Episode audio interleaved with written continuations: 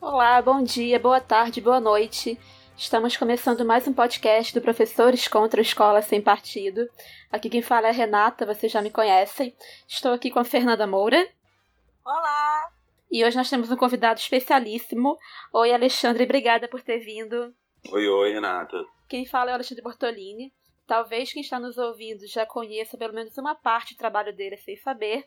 Então fala um pouco pra gente de você, Alexandre, por favor. É, meu nome é Alexandre, eu sou carioca, eu me formei em comunicação social e desde muito cedo eu atuei no movimento LGBT lá no Rio de Janeiro, principalmente ao longo dos anos 2000. Foi um período que eu trabalhei também na UFRJ, na Universidade Federal do Rio, virei técnico administrativo lá da UFRJ, e lá a gente montou um projeto sobre diversidade sexual na escola, à época financiado pela SECAD, é, pelo Ministério da Educação, pela Secretaria Especial de Direitos Humanos, SPM, enfim.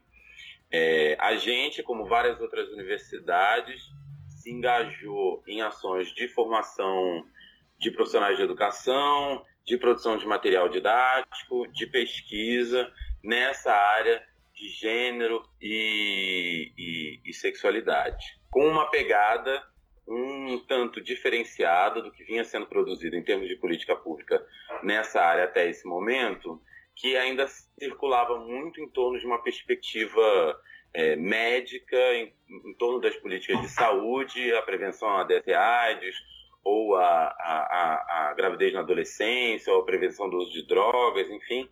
É, era por aí um pouco que as escolas, ao longo dos anos 80, 90, discutiam alguma coisa sobre sexualidade, informados principalmente pela, pelo discurso biológico, um discurso biológico já mais cabeça, mais integrado, com uma percepção mais, mais integral do, do fenômeno, dos sujeitos, mas ainda muito informado por essa política médica. Ao longo dos anos 2000, a política que vai se for na educação é uma política informada mais pelas ciências sociais, por uma perspectiva de como uma construção social histórica, tá? Então, um discurso em, em, em, certa medida, um tanto novo para o que as escolas até então estavam é, é, de ouvir em, em, termos de sexualidade.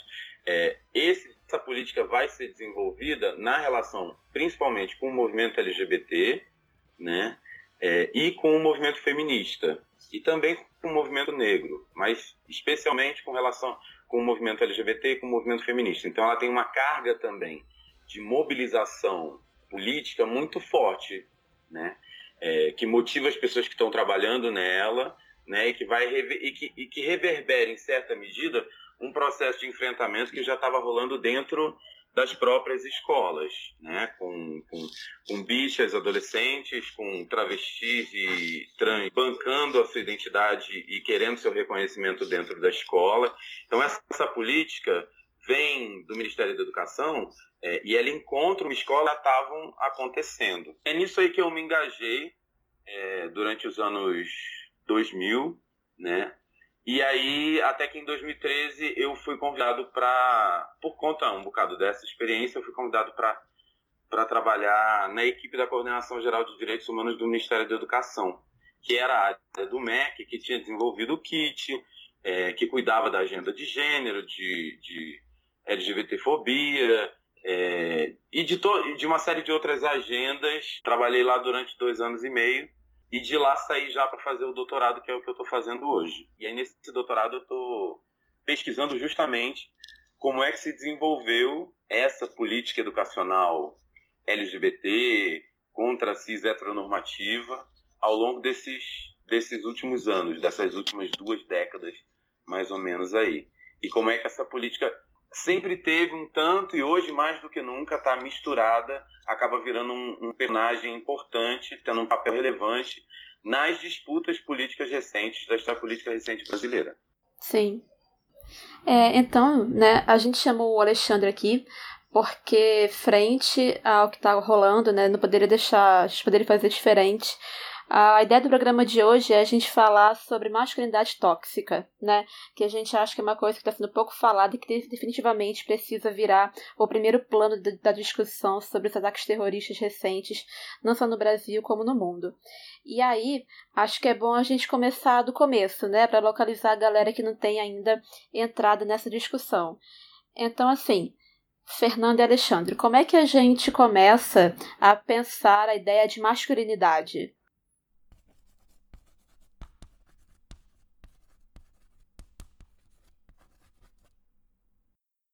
Ah, eu acho que é um. Bom, eu acho que tem, tem muitos.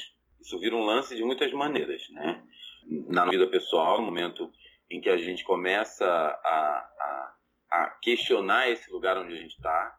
Para quem é bicha, esse nunca é esse lugar da masculinidade nunca é um lugar confortável, né? É, mesmo as mais durinhas, as mais padrãozinho, elas sabem que elas estão descumprindo uma norma básica, né? Desse desse desse grupo de homens. É, a, a gente tem uma experiência muito próxima com essa masculinidade, especialmente com a masculinidade tóxica. Ela é a, a nós somos um, um, um dos alvos preferenciais de violência desses sujeitos. E eu já experimentei essa violência não só teoricamente, mas na vida prática, nos enfrentamentos que a gente vive na vida, né?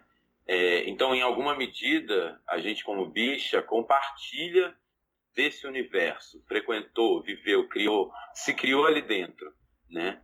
Então tem um momento e acho que o movimento trans foi muito significativo nesse processo de fazer a gente é, ainda que é, é, expulsos do clube dos homens, a gente perceber na gente o que há dessa masculinidade, o quanto a gente se forjou dentro desse sistema de, de significar o nosso corpo, de organizar é, é, a nossa forma de agir, a nossa relação e a nossa percepção dos outros.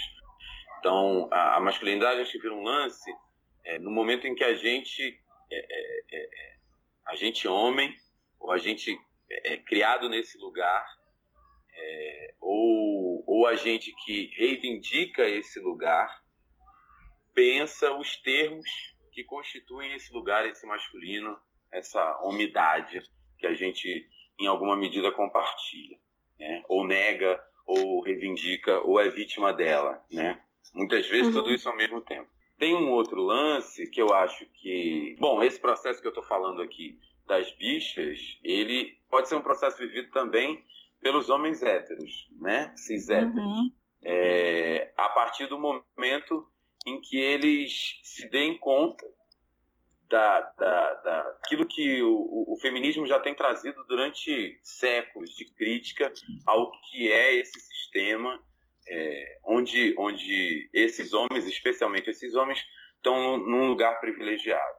Né? É, mas eu acho que quando essa, essa reflexão, e aí pensando já na academia, né, também né, estendendo esse pensamento para a academia, quando a gente começa, como a gente começa agora, a conseguir pensar sobre masculinidade, do mesmo jeito que a gente começa a conseguir pensar sobre branquitude, é um, para mim, um, um, momento de uma segunda virada. Não só é, a, a, a, produção epistemológica feminista, negra, é, conseguiu alcançar um, um, enfim, conseguiu se fazer né, para reivindicar o direito de fala sobre si mesmos, né? Então, é, é, é, o direito de falar sobre a gente que foi expropriado, da gente LGBT, da gente é, é, é, negro, o, o, direito foi expropriado da gente de falar sobre nós mesmos, a gente toma de volta. Né? Mas, além disso, a gente produz também um deslocamento em quem está do lado de lá e tira eles, brancos e homens, do lugar de anunciar universal. E esse é que eu acho que é o Borogodó mais interessante do momento. Né? Uhum. É o quanto a gente consegue mostrar que, olha só, não só a gente está cansado de é, homens falando sobre mulheres ou brancos é, falando sobre negros, é, a gente quer é, narrativas possíveis vindas diretamente desses grupos que foram durante tanto tempo subjugados e marginalizados, é, mas vocês precisam começar a falar e a pensar sobre o seu próprio lugar, porque vocês não são esse ser humano universal que vocês acham que vocês são, né?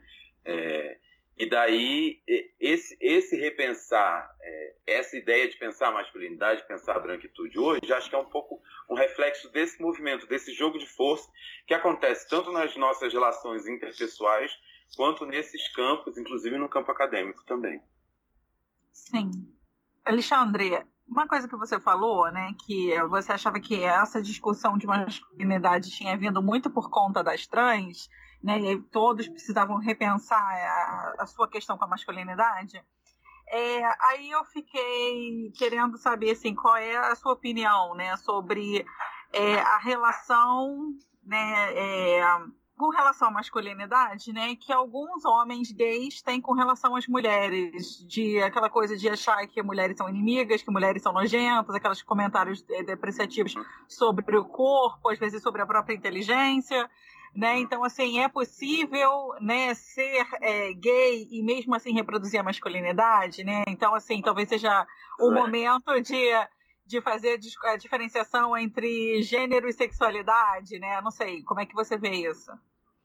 Então, tem autoras que, que, que já protestavam com a ideia de você pensar a masculinidade, é, a, desculpa, a homossexualidade como algo que podia ser pensado para homens e para as mulheres, né? Como se ela fosse algum, enfim, alguma experiência absolutamente comum para ambos, né? Na verdade eu acho que a experiência que que, que pessoas, que, que homens gays, bichas, enfim, com, com quem transgride esses esses limites ou esses modelos de, da, da, da masculinidade hegemônica, né? É, eles não necessariamente significam que a gente consegue é, não des, desmontar em nós é, todo, todo o processo de construção de uma identidade de gênero que foi, que foi em, em boa parte, forjado a partir dali. Né? É, eu acho que essa, essa, essa reflexão vem do essa provocação para as gays, né? vem do movimento trans, vem do movimento de, de mulheres lésbicas e faz a gente faz a gente perceber o quanto as nossas práticas estão imersas, na verdade, em boa parte, num conjunto de valores que estão associados a essa masculinidade, bastante hegemônica e que é, inclusive, é, muitas vezes o algoz de violência para a gente. Uhum. É, tem, é, é, muito louco. Você pega uma, uma, uma, série super bacana como aquela das super drags, e a primeira cena da série é um sociopata homofóbico, LGBTfóbico, que joga um ônibus de, de, de bichas, travestis, sapatãs, é, de um penhasco. E aí a super drag, que é uma bicha drag, vai lá e salva todo mundo e no fim salva o motorista também. É, e, e tem um afé com esse motorista, com esse assassino homofóbico, LGBTfóbico, entendeu? Porque o cara tinha um pinto grande, saca? É tipo, bicho, é muito. Na série que tá defendendo, que se, tá se vendendo como um empoderamento, sacou? Uhum. A primeira cena ser uma cena como essa, entendeu? Então, assim, o quanto que as, que dessa heteronormatividade. Tem gente que acha que, que viado não pode ser heteronormativo. Eu sinto muito, gente. Pelo amor de Deus. Você nunca, não, não conhece viado, né? Porque sim. E aí eu acho que tem duas coisas. Tem uma misoginia é, que foi que é, que é produto dessa, dessa, dessa construção do masculino, né? Uhum. E eu acho, aí eu estou falando bem da minha geração, né? E, e, talvez, quem sabe, gerações anteriores, né? De uma certa construção de uma identidade gay que rejeitava a mulher como objeto de desejo, entendeu? É, como uma forma de rejeitar a própria heterossexualidade. Né? Só que para isso reproduzia dos mais é, tristes conteúdos misóginos, entendeu? E tem uma galera que está nessa vibe até hoje, assim, não fez o dever de casa, não se atualizou, não se ligou, entendeu? Não, não escutou. É isso que eu estou dizendo. Tem, tem, tem, tem, tem muitas falas já no, na roda, no jogo, entendeu? Da rede social, a televisão, a academia, enfim, as pessoas à sua volta, entendeu? Te dando dicas de que enfim, talvez algumas formas que a gente tenha, é, é, é alguns caminhos que a gente tenha tomado, tenham levado a gente para alguns, alguns becos de saída, alguns equívocos para a reprodução de algumas formas de violência, não a nós, mas contra outras pessoas, contra outros grupos, né? É, o quanto que, que, que pessoas gays não se engajam em estratégias de distinção, entendeu? Eu não sou pintosa, ou então eu não sou pão com ovo, ou eu não sou travesti, é, eu, percebe? Né? Uhum. O tempo todo em busca de, de, de, Enfim, é uma, é uma luta aí é, de alguém que está é, é, desprivilegiado num, por um aspecto da sua, da sua sexualidade e vai recorrendo a outros artifícios para afirmar um determinado lugar, num, num, determinado jogo de força, num determinado contexto.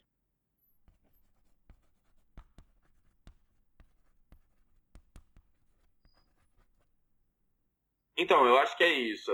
Hoje a gente já tem, já tem uma série de, de falas, discursos, é, moda suficiente para a gente fazer essa reflexão e a gente rever determinados caminhos que a gente tomou e que levaram a gente para para reprodução de determinados é, preconceitos, violências, é, para reiteração de alguns valores bastante heteronormativos mesmo, bastante familistas mesmo. Então, o quanto que a gente pode rever esse processo e se atualizar chegar em 2019 né, é, é, com uma percepção mais bacana é, é, das possibilidades que a gente tem hoje de ser, né, de ser na nossa liberdade, na nossa, na nossa é, originalidade dentro desse contexto. É. Eu acho que a questão, né, é que quando a gente fala de gênero, gênero é uma coisa muito relacional, né? É um tipo de uma dimensão da existência que é muito construída e performada na relação, na diferenciação, na identificação com os outros. E aí assim, me parece que essa discussão, colocar masculinidade, que como você falou muito bem, é um resultado dos debates sobre gênero, né, conforme a gente vai desnaturalizando o que é ser mulher, né, a consequência lógica, uma vez que a gente consegue realmente nos impormos um pouco no debate amplo, é mostrar que a gente também pode falar de outras maneiras de ser homem, né? E aí, eu acho que interessante disso, de colocar isso na roda, é a gente poder pensar outras maneiras de ser homem e problematizar maneiras que ainda são correntes, né? Eu queria ir para o próximo ponto, que é assim, por que, que a gente fala muito hoje em dia de masculinidade tóxica, né? O que, que significa isso?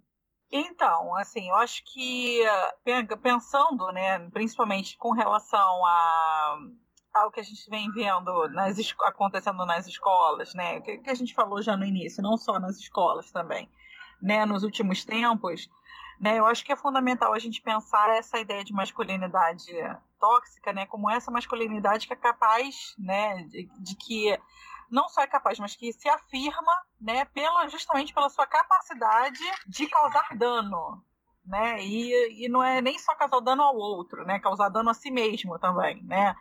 é essa masculinidade que ser macho, ser homem, né? Ser hétero significa você é, ter muito pouco cuidado com a vida, né? Com a existência, assim, né? Então, a, e novamente, nessa né, questão de como é relacional, né? Então, é, se a mulher é a dimensão do cuidado, né? E o cuidado de si, o cuidado do outro, né? O homem como a negação disso, né?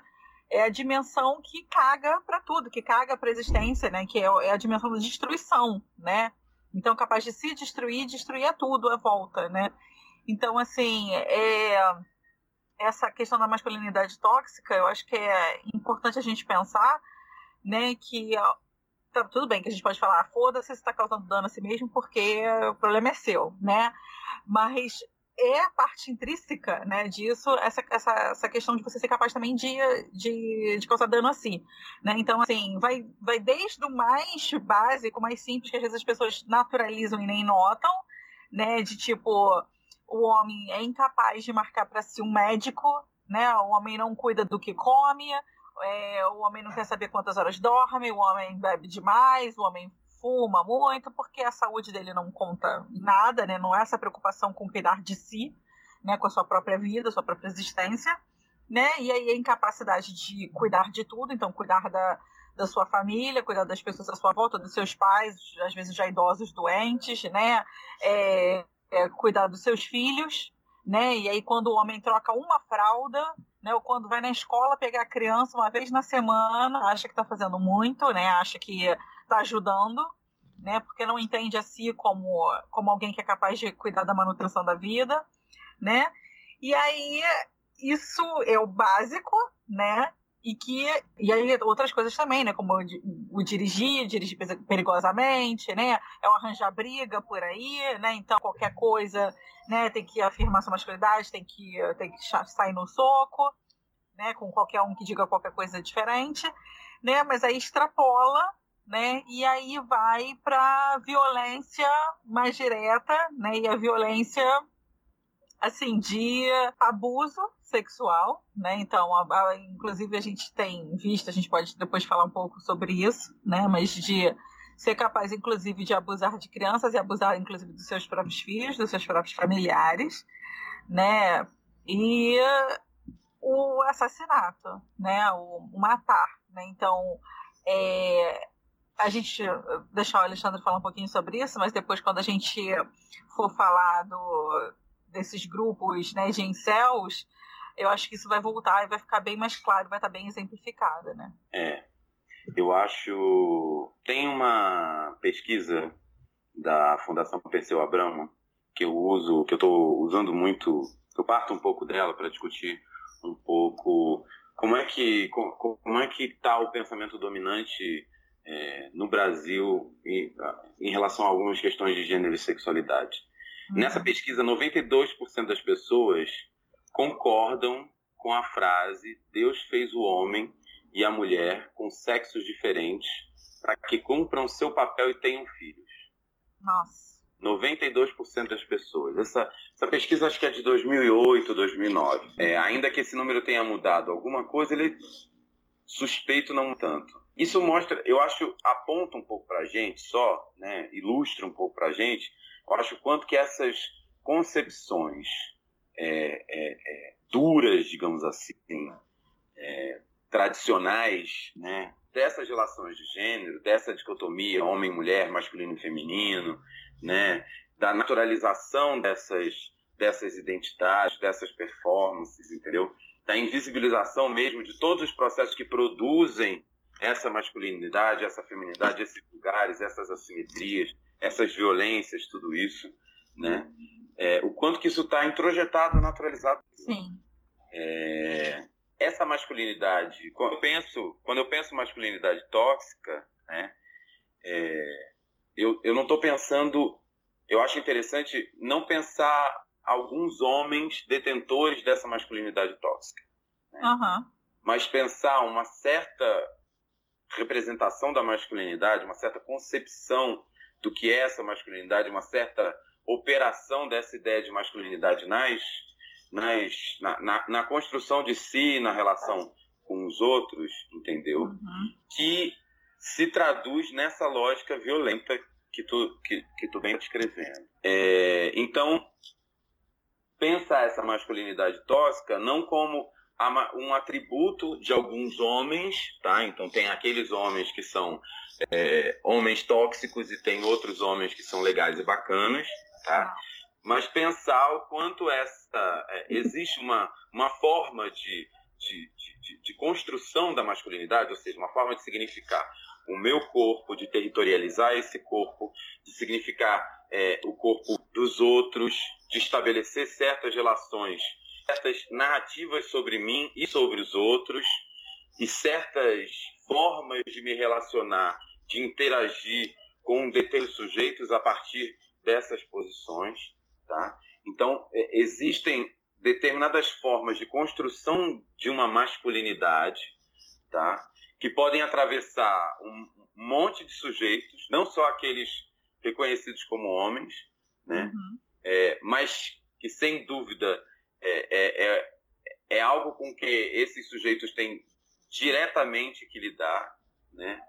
É, e, que, e que atravessa um, uma variedade de sujeitos, de diferentes maneiras. E daí o meu esforço passa a ser perceber, o meu esforço político, individual, digamos assim, passa a ser perceber em que medida eu sou afetado, eu sou informado, as minhas atitudes, a, a, narrativa que eu tenho sobre mim mesmo, a forma como eu produzo conhecimento, a forma como eu dou a minha aula, a forma como eu olho minhas alunas e meus alunos, é, o quanto que isso está informado por essa por essa, por essa certa construção de masculinidade.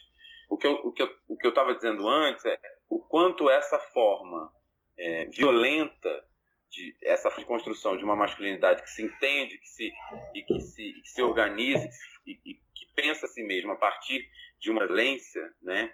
É, do estupro, da violação do outro, da violação da terra, da violação dos sujeitos, da violação, enfim, é, é, uma, é uma lógica que, que coincide muito com os nossos processos históricos de construção societária mesmo.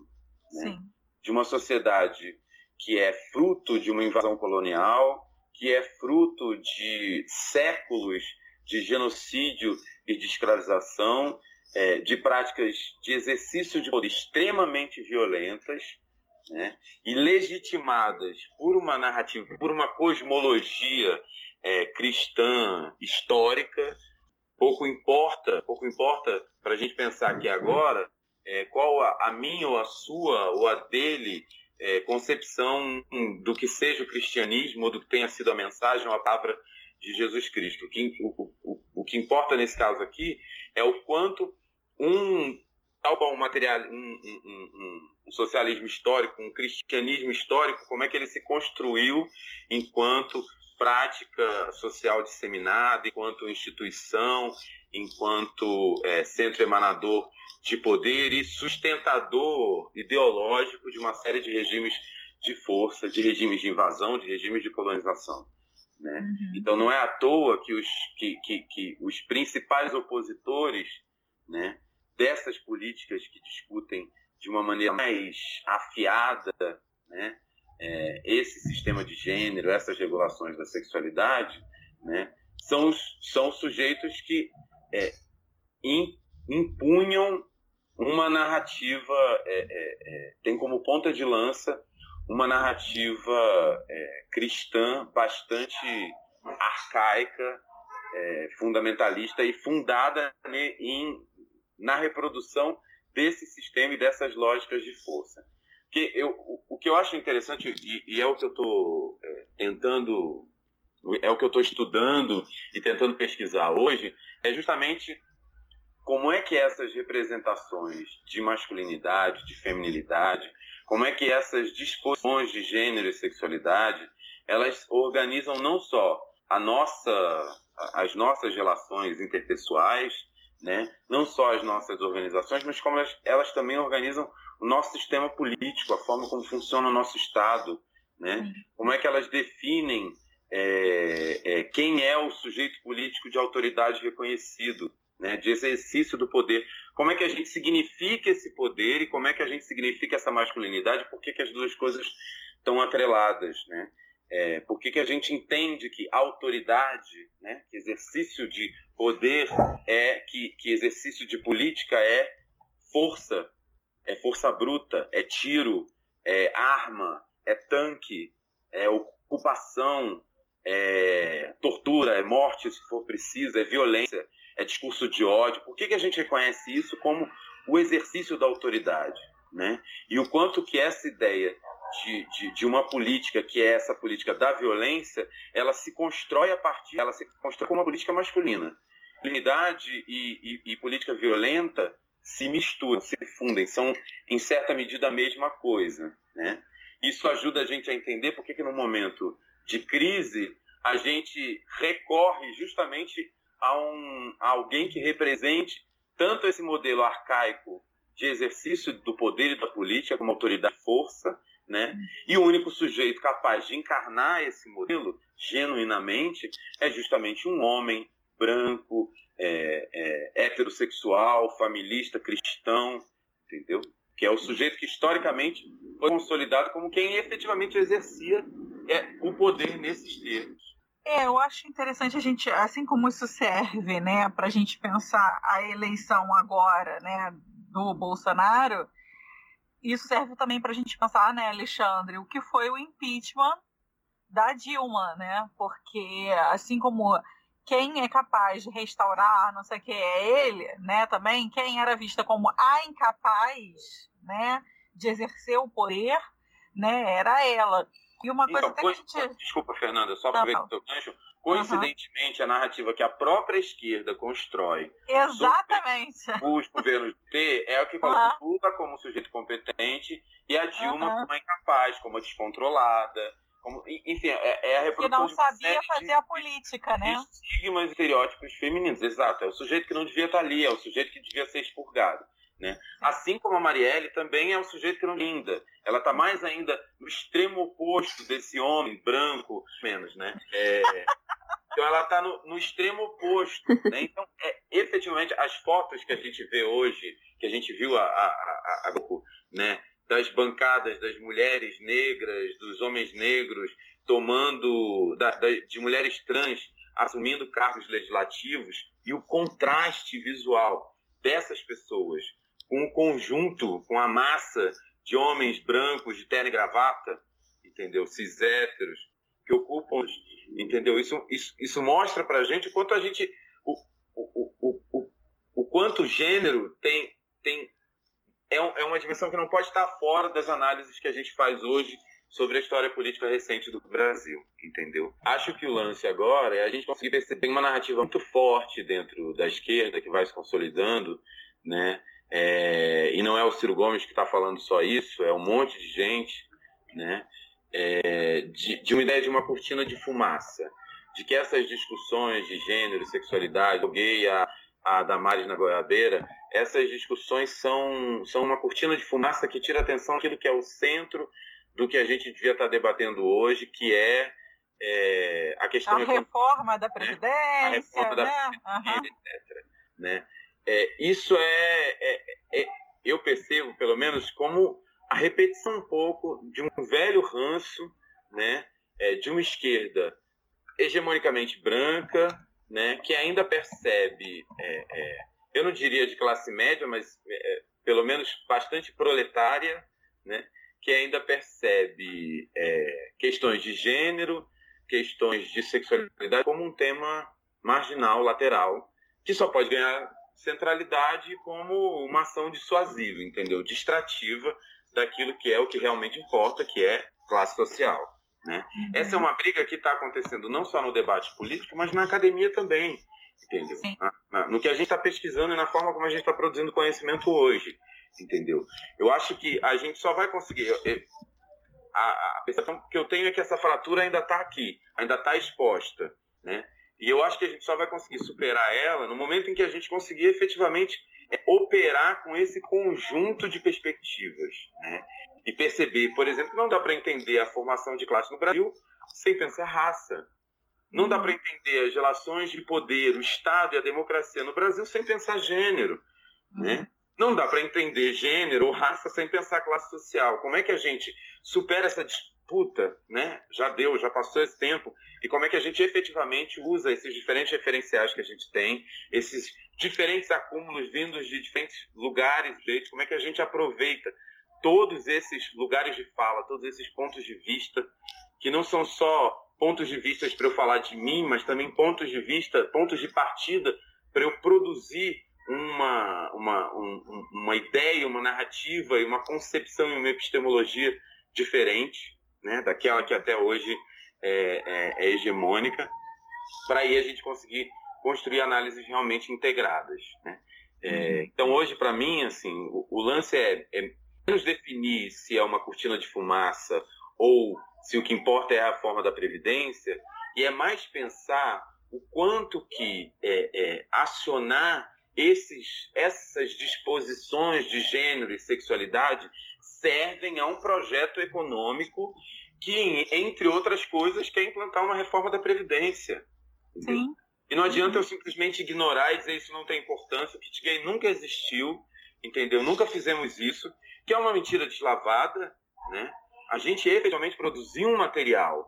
A gente produziu uhum. um material. A, a, gente, o Ministério da Educação financiou o Escola Sem Homofobia, é, uhum junto com a BGLT e etc. E esse projeto específico produziu um material que era sim para ser distribuído para escolas de ensino médio, da República Brasileira. E os vídeos não eram só para passar para os professores, eram para esses professores e professoras usarem esses vídeos em sala de aula com seus alunos e alunas. Essa política existiu. Não foram, não é só esse material, esse ganhou mídia, mas um monte de universidades, o UFRJ e um tanto de outras produziram livros, cartilhas, vídeos, jogos de teatro, é, curta-metragens, é, exibiram isso nas escolas, levaram essa discussão e debate para a escola.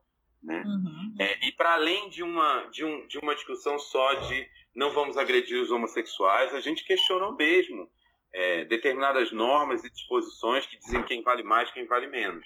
A gente ultrapassou essa barreira da política de minoria, entendeu? E começou efetivamente a disputar as representações hegemônicas do que é masculino, do que é feminino, do que é ser homem, do que é ser mulher, que um corpo de homem, um corpo de uma mulher, quem pode ser homem, quem pode ser mulher, o que, que significa isso, quem pode é, juntar com quem, casar com quem, fazer família com quem, o que, que é essa família, entendeu? Só que esses não são elementos da vida privada, né?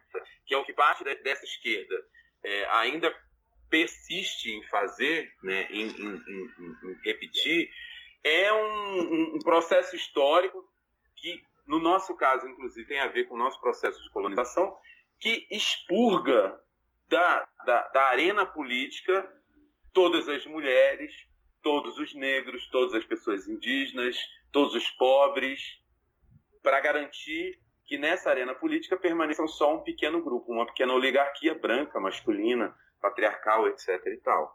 Então, quando a gente está discutindo isso, a gente está discutindo esse, esse, esse, esse complexo de relações de força e de classe que a gente tem no nosso país. Né? A gente está discutindo nossa, nossa política mais imediata. Né? Não tem como pensar um projeto de transformação social, para mim, hoje, que não inclua o enfrentamento direto dessas, dessa forma de representação do poder da política como autoridade, força, violência. Porque uhum. enquanto, enquanto for isso, a gente é que vai continuar morrendo. Uhum. Entendeu? Não só a gente LGBT, a gente preto, a gente que mora na favela, é, e no LIT, a gente que é professor de escola pública, etc. Né? Com certeza. A gente às vezes localiza né, é, um momento de fechamento de regime, a tortura, respeito aos, aos direitos políticos etc., num período específico da nossa história que está lá no regime militar. Né? Quando, na verdade, o que a gente tem é um processo de alargamento e fechamento é, de, de, de, de, de participação política, de participação econômica que vai se sucedendo ao longo do tempo. Né? Uhum. Tem para algumas populações a tortura é uma linha contínua. Ela não aconteceu só durante a ditadura, ela continua acontecendo hoje, né? O assassinato arbitrário, a prisão arbitrária, a prisão política, ela continua acontecendo hoje. Em determinados momentos, esse sistema fecha mais ainda, e aí pessoas que até então tinham o seu direito político, econômico, é, de ir e vir, é, o, o seu, a sua presunção de inocência garantidas, vão começar a ter esses direitos desrespeitados.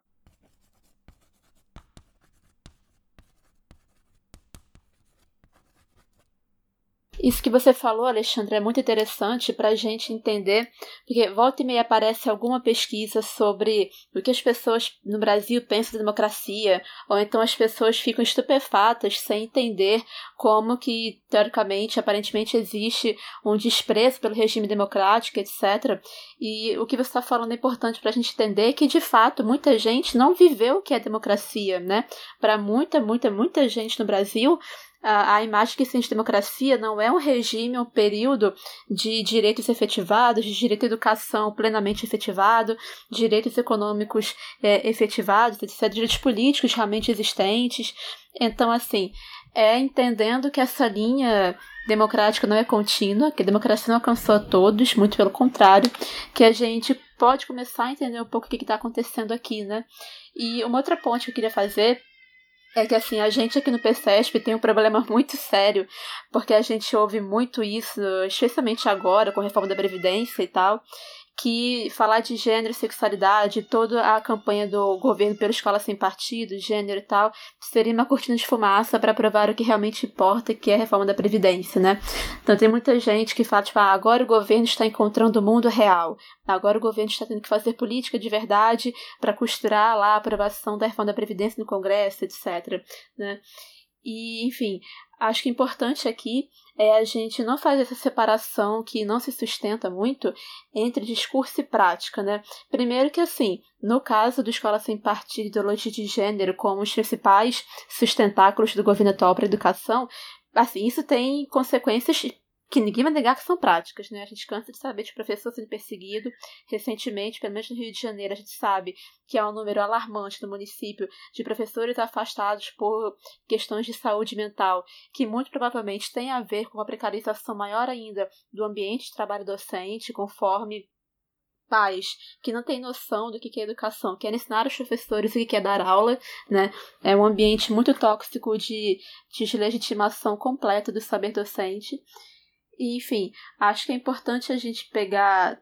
Renata, tentando costurar. É importante a gente falar que, inclusive, a gente está chegando no ponto né, da integridade física da vida ser ameaçada, né? Porque a gente acabou de ver que o Pedro Mara, que é professor da rede estadual do Rio de Janeiro, né, é, é, foi, de, foi eleito diretor da sua escola, né, porque é super querido uhum. pela comunidade escolar, né, o, o assassino da Marielle, a gente ainda não sabe quem mandou matar, mas a gente já sabe quem assassinou, né? O assassino da Marielle, além de pesquisar pela Marielle, pesquisou o pessoal de Jacarepaguá, né? Mas o Pedro Mara não é pessoal de Jacarepaguá, né? Ele não mora aqui, né? Nessa região. É, ele pesquisou especificamente Pedro Mara, né?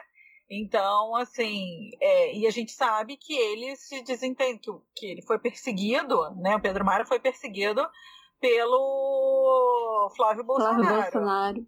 Pois Sim. é, né? Então, assim, a, a gente está chegando nesse ponto, né? De é, é, mais prático que isso, né? De um professor ter sua vida ameaçada, né? Por de escola sem partido, né? Não tem, né? Então, acho que agora, quem negava não tem mais como negar, né? Sem falar de todas as demissões que ocorrem, todos os professores que param de falar de certos temas, temas clássicos do currículo mesmo. É, em biologia, a gente ouve falar frequentemente, professores de biologia simplesmente estão evitando falar da teoria da evolução. Então, assim, eu, como a Fernanda falou, mais prático que isso não fica. do Escola Sem Partido, é, e hoje desconheço um projeto do Escola Sem Partido que não tenha lá apensado uma proibição à ideologia de gênero, né? É, vale pensar o quanto exatamente esse debate sobre é, é, é essa agenda anti-ideologia de gênero, ela convergiu com, com a agenda do Escola Sem Partido, né? Sim. E elas se alimentam mutuamente, né? A gente tem que expulsar uhum. é, tanto o kit gay quanto a doutrinação marxista. E a gente é, lê as políticas de direitos sexuais, de direitos de gênero que avançaram nos últimos tempos, como políticas da esquerda. Uhum. Quando essa própria esquerda, durante muito tempo, rejeitou é, esses temas, rejeitou Sim. essa agenda e desenvolveu essa agenda de uma maneira bastante precária durante os seus governos, entendeu? Uhum. É, e foi é, essa agenda no final, inclusive, né? É, mas o quanto que essas, o quanto que essas duas, essas duas, essas duas estratégias, né, é, de reconquista, digamos assim, do debate, da narrativa hegemônica né, na nossa sociedade, é, o quanto que elas convergem, elas não convergem à toa, elas não convergem por um mero, entendeu? Elas têm conexões que são mais profundas, né? Que tem a Sim. ver e que a gente consegue quanto mais enxergar, quanto mais a gente for capaz de superar essa dicotomia público-privado, né? Uhum. Quanto mais uhum. a gente for capaz de pensar o exercício nossas relações, interações humanas, o quanto que esse exercício acontece necessariamente dentro de um, de um sistema de regulações de gênero, tá? Porque a gente lida uns com os outros, umas com as outras, como homens e como mulheres, isso é, é, é, é, é algo que, que, que, que organiza o nosso próprio entendimento de quem nós somos e do que é o humano mesmo, né? Sim. E quem está fora disso, a gente não sabe o que é interagir, a gente não sabe como chamar, a gente não sabe que letra a gente põe no final da palavra, né? É, e o quanto esse exercício de interações é, diretas e imediatas, o quanto ele é o, o nosso exercício político cotidiano, né? E o quanto que ele está relacionado às formas macro que esse sistema de relações, que esse sistema político toma, né? É, é isso. Uhum. A separação que eu estava falando, que é importante a gente desfazer entre discurso e prática, é fundamental para a gente entender, por exemplo, o papel de uma certa. de como uma pessoa performa o seu gênero. Por exemplo, Bolsonaro se colocou, como você já falou, se colocando como um homem forte, um homem viril, que gosta de armas, que ter uma filha é fraquejada, etc. E o quanto que isso é importante para a Constituição. Esse homem é o político de verdade. Ele vai radicalizar. Ele tem empenho que é necessário para reconstruir o país, para reconstruir o Brasil, etc. É impossível a gente entender a ascensão do Bolsonaro, do bolsonarismo, dos ataques terroristas, etc., sem entender uma certa performance de masculinidade que é a masculinidade tóxica, porque é uma noção de ser homem que está muito ligada, no caso dos incels, que a gente já deve comentar alguma coisa daqui a pouco, esses homens que se dizem é, celibatários involuntários, né? Que porque as mulheres são muito mais, eles não conseguem transar, etc. Como que eles canalizam essa frustração para a violência, como que se gera uma série de ataques terroristas, está ligada a todo o sistema de masculinidade, reprodução de masculinidade que gera violência, né? Enfim. E quanto que não dá para a gente separar discurso e prática por causa disso, porque né, a gente fala muito, a gente ouve falar muito agora de reforma da Previdência, etc., né, por causa dos jornais, etc., mas é muita informação sem análise política conjunta. Se a gente não faz uma análise política junto com isso, a gente não vai entender o quanto que a dimensão de gênero, de masculinidade é importante para embasar os projetos desse governo e o que a gente está vendo acontecer. E aí, para mim, assim, a exacerbação, a apologia a essa forma de masculinidade, a essa masculinidade tóxica, ela converge, ela soma ela é, é simultânea, ela é a mesma coisa, em certa medida, que a apologia a uma forma de fazer política colonial, patriarcal, é, em que você invade as terras, você arrebenta os rios, o mato, é, mata os bichos é, da, das formas mais cruéis e mais lucrativas possíveis, em que você não tem nenhum respeito pela gente, você explora é, é, essas gentes o máximo possível, extrai dela o máximo possível para o seu próprio bem, para o seu próprio prazer. Então, o quanto que essa masculinidade tóxica, ela não está informando só uma performance circense, entendeu? De um personagem, né, que vai é, alçar por conta dessa é, desse jogo de cena, né, vai iludir essa classe de pessoas menos favorecidas e incapazes como nós, acadêmicos e intelectuais, de interpretar adequadamente esse sujeito e vai. É, as nossas análises na esquerda às vezes são muito arrogantes mesmo, né? A gente tem que, tem que repensar bastante isso, né? É, e aí esse homem chega lá como um fantoche para que é, é, um, um determinado projeto econômico possa se realizar. Né? Esse projeto econômico é o próprio falo da masculinidade tóxica, entendeu? Ele é em si a encarnação dessa lógica, entendeu? De violência, de avanço, de entrada, de respeito de, e de afirmação de um determinado grupo restrito de sujeitos, de pessoas, de homens de bem, de pessoas de bem, como aqueles que têm valor, aqueles que importam, aqueles cujas vidas importam, aqueles cujos dinheiros importam, aqueles que supostamente sustentam e levam toda, toda, toda a casa ou a nação nas costas, mas que no fundo estão se abriando do trabalho, do esforço da vida de um, de um, de um conjunto populacional imenso que está aí sendo explorado, violentado, morto e etc. Então, para mim, hoje é, é muito evidente o quanto a evocação dessa masculinidade tóxica bolsonarista, ela é a apologia ao projeto, ao pro, ela não é um disfarce, ela não é uma cortina de fumaça sobre a qual a gente passa um projeto econômico violento, colonizador. é, ultra exploratório. Ela é em si a apologia desse projeto e ela sustenta ele ideologicamente, entendeu? E ou a gente disputa essa masculinidade junto com ela, a gente disputa o que é essa representação de poder e de política. O que, que essas mulheres negras estão fazendo hoje é, na, na, no parlamento? Elas estão trazendo propostas de uma outra política, não de uma política, não de uma política feminina no sentido é, é, é, é, heteronormativo do termo, né, masculista do termo, né? mas elas estão propondo uma outra política que se mova por outros por outros modos, por outras práticas, que não é pelo exercício de autoridade, não é, é simplesmente pelo autoritarismo, não é pela centralização na decisão de um único sujeito, é na colaboração, é na participação efetiva e coletiva, é no diálogo, é na negociação, é na construção de consensos. É, é toda uma outra forma de fazer política que inclui necessariamente todo mundo, em que todo mundo tem o mesmo valor, né? É, então, é, é, é uma lógica política absolutamente distinta. Os lugares não estão dados, não estão marcados e já pré-definidos estabelecidos por um livro que foi escrito há 2.500 anos atrás, entendeu? É isso. Acho que é um pouco isso hoje. É, o embate que a gente está vivendo não é um embate só de gênero ou não é um embate só é, pela democracia e pela liberdade. Essas coisas estão juntas.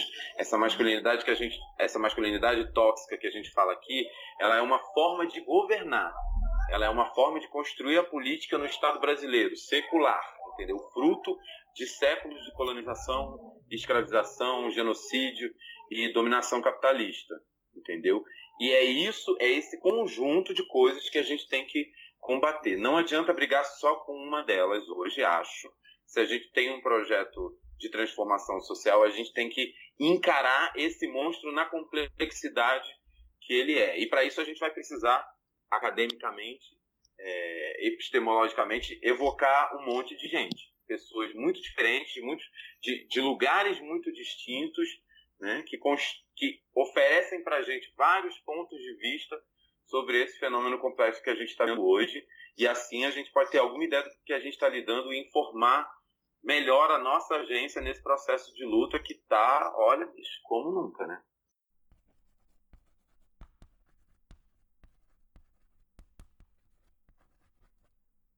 É, tudo isso que você está falando, Alexandre, é dolorido lembrar que é, no nosso podcast sobre a Marielle está muito claro que várias das coisas que as mulheres do GT de Educação da mandata da Marielle, que elas comentaram muito, é que assim, teve várias disputas que a, que foram internas ao espectro político da Marielle, para que ela conseguisse fazer a campanha como ela queria. Então, as mulheres da mandata, na época da construção da campanha, compraram várias brigas e lutaram muito, assim, meio que sozinhas, como elas colocaram no nosso programa, para ter espaços para as crianças nos eventos de campanha, eventos, uh, assembleia depois do mandato da mandato, etc. Então, elas lutaram para criar realmente uma estrutura que pudesse permitir que outras pessoas que geralmente não participam pudessem participar dos encontros, né?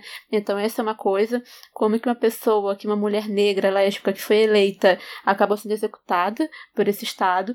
E aí, uma articulação que eu acho interessante fazer, conforme você falava, Alexandre, eu lembrei de uma entrevista que o Luciano Bivar, o presidente do PSL, deu para a Folha quando estourou aquele escândalo de uma candidata laranja lá em Pernambuco.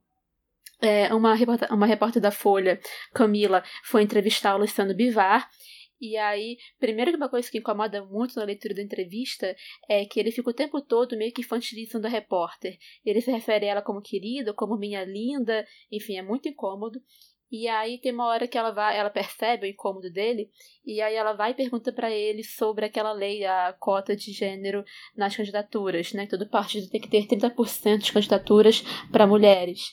E que Provavelmente foi por isso que eles colocaram uma candidata laranja lá em Pernambuco, etc. E aí ele responde, a mulher, a repórter pergunta: "O senhor acha então que a questão de gênero é uma questão vocacional, falando sobre mulheres que querem entrar na política?" Aí ele responde que sim, que para ele é uma questão de vocação. E aí ele fala: "Eu não sei na sua casa se sua mãe gosta tanto de política quanto seu pai.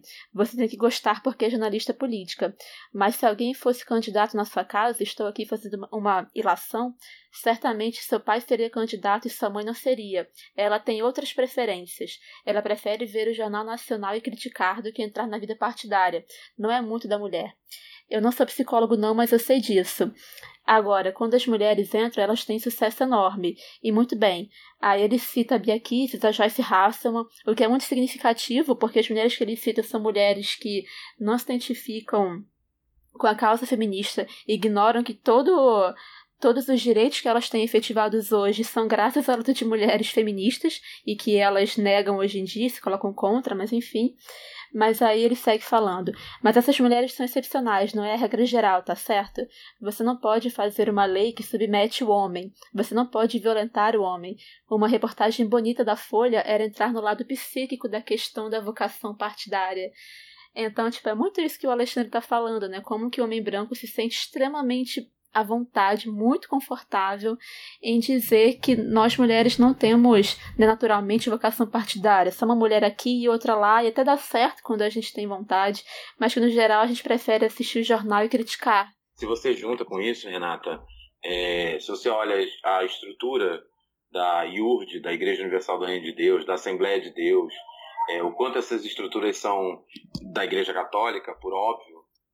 O quanto essas estruturas são absolutamente masculinistas, né? Uhum. E o quanto esse mas... É, você olha as maiores empresas, todo, toda a área das engenharias é, é, e o empresariado brasileiro, o quanto que essas organizações são organizações masculinistas. Você vai para o parlamento e você vê o quanto toda a estrutura é, de, desse sistema político é extremamente masculinista. Essa fala, essa fala dele é uma fala muito masculinista, né? É, tudo aquilo que a gente comenta aqui é uma maneira muito clara, muito explícita de dizer que política é espaço masculino, é espaço do homem branco. Mulher que entra aqui é um caso excepcional. Exatamente. E ele tem toda uma cosmologia cristã, histórica, para justificar esse discurso dele. Tem uma narrativa é, de criação do mundo, de criação das pessoas, dos sujeitos, aquela frase lá da, da Fundação Perseu Abramo que a gente estava lendo, né? É, e que 92% das pessoas concordam no Brasil, é, tem uma narrativa de construção do mundo, de origem do mundo, entendeu? Que justifica esse lugar para ele, que reitera esse lugar para ele. Né? É, e aí não espanta que essas organizações estejam, sejam ponta de lança na reiteração dessas, dessas, é, é, é, dessas dessa, dessa concepção, dessas concepções masculinistas, sexistas, dicotômicas de gênero, né, que reservam um lugar específico para as mulheres que não é o da política, que não é o da presidência da empresa, né, é, que certamente não é a, a, a, a dona da igreja. É, e isso significa benefício político, status social e econômico mesmo, entendeu? Uhum. Significa para onde o dinheiro flui, para as mãos de quem o dinheiro está fluindo e em que velocidade, de que maneiras, entendeu? Acho que é, é interessante para mim hoje pensar, e é nisso que eu estou me engajando para estudar, é, o quanto que quando a gente, na escola, né, é, faz uma traz uma concepção. E olha como como escola sem partido e ideologia de gênero convergem. É, o, o, o, o discurso sobre sexualidade sobre gênero é, sobre homens e mulheres sobre os corpos que é a, a, a essa política é, trouxe essa política educacional trouxe nos últimos nos últimos anos a partir dos anos 2000 o que ele tem de diferencial em relação ao discurso que já estava antes sobre corpo, sobre sexualidade, etc., é justamente porque ele vem das ciências sociais. Uhum. É uma percepção sociológica, antropológica sobre é, o nosso corpo, sobre a nossa sexualidade, sobre as nossas identidades etc. Né? É, é, uma, é uma concepção histórica que historiciza o processo da, da construção da nossa masculinidade, da nossa feminilidade. Né? E é essa concepção que é perigosa. É essa que eles estão é, se esforçando para calar, para silenciar. A ponto da Damares é, poder falar, é, é, reivindicar a identidade sexual biológica.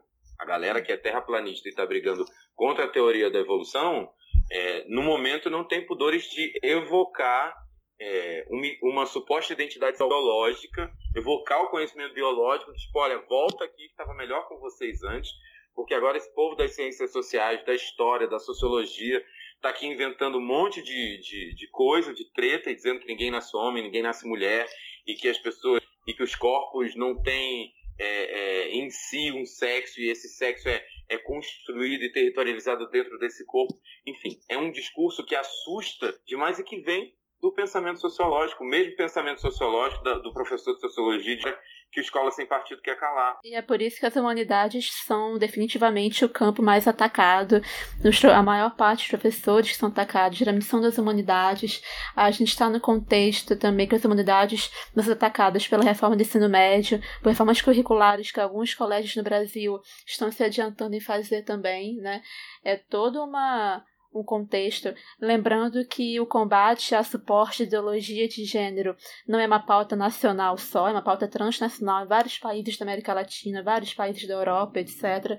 A gente está sempre comentando isso por aqui. Uma outra coisa interessante que eu lembrei agora para citar, é, que é um desses momentos que fica muito claro nas falas dessas pessoas que agora estão entrando diretamente no Estado, entendendo que por um momento o Estado de maneira mais restrita, é uma entrevista do Miguel Najib, criador da Escola Sem Partido, em que ele está criticando o gênero nas escolas. E aí a repórter do Huffington Post pergunta ela tá perguntando várias coisas em seguida, e ele, tipo, não, isso também não pode, isso vai contra a moral, pode ir contra a moral de alguns pais, blá blá blá. E aí ela pergunta, mas então não se pode falar na escola de violência contra a mulher? E ele vai e fala, não, não pode. É, se, se o governo quer fazer propaganda disso, que faça na televisão, mas nas escolas não, porque ali as crianças são audiência cativa, enfim, aquela besteira. Então veja só, ele está muito explicitamente dizendo que a escola não pode ser um lugar de combate à violência contra a mulher. Violência essa que é majoritariamente cometida por homens, por homens parceiros, por homens familiares dessas mulheres que são muitas vezes mortas.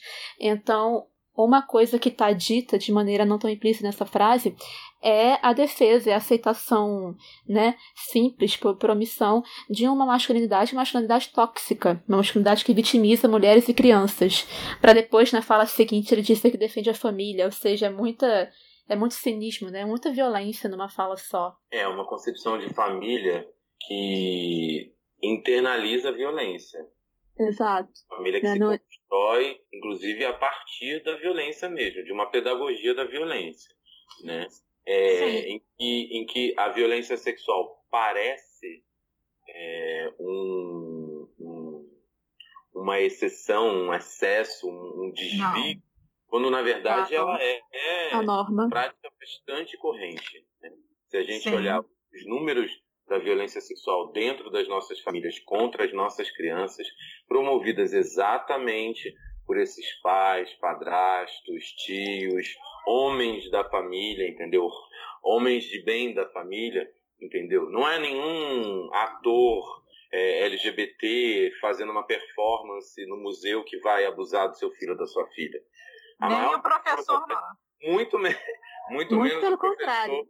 que está que tá dando uma oficina sobre violência sexual dentro da escola, sobre assédio, e está, ao contrário, municiando é, teu filho, tua filha, é, criança, adolescente, a reconhecer situações de abuso, a reconhecer situações de violência, entendeu?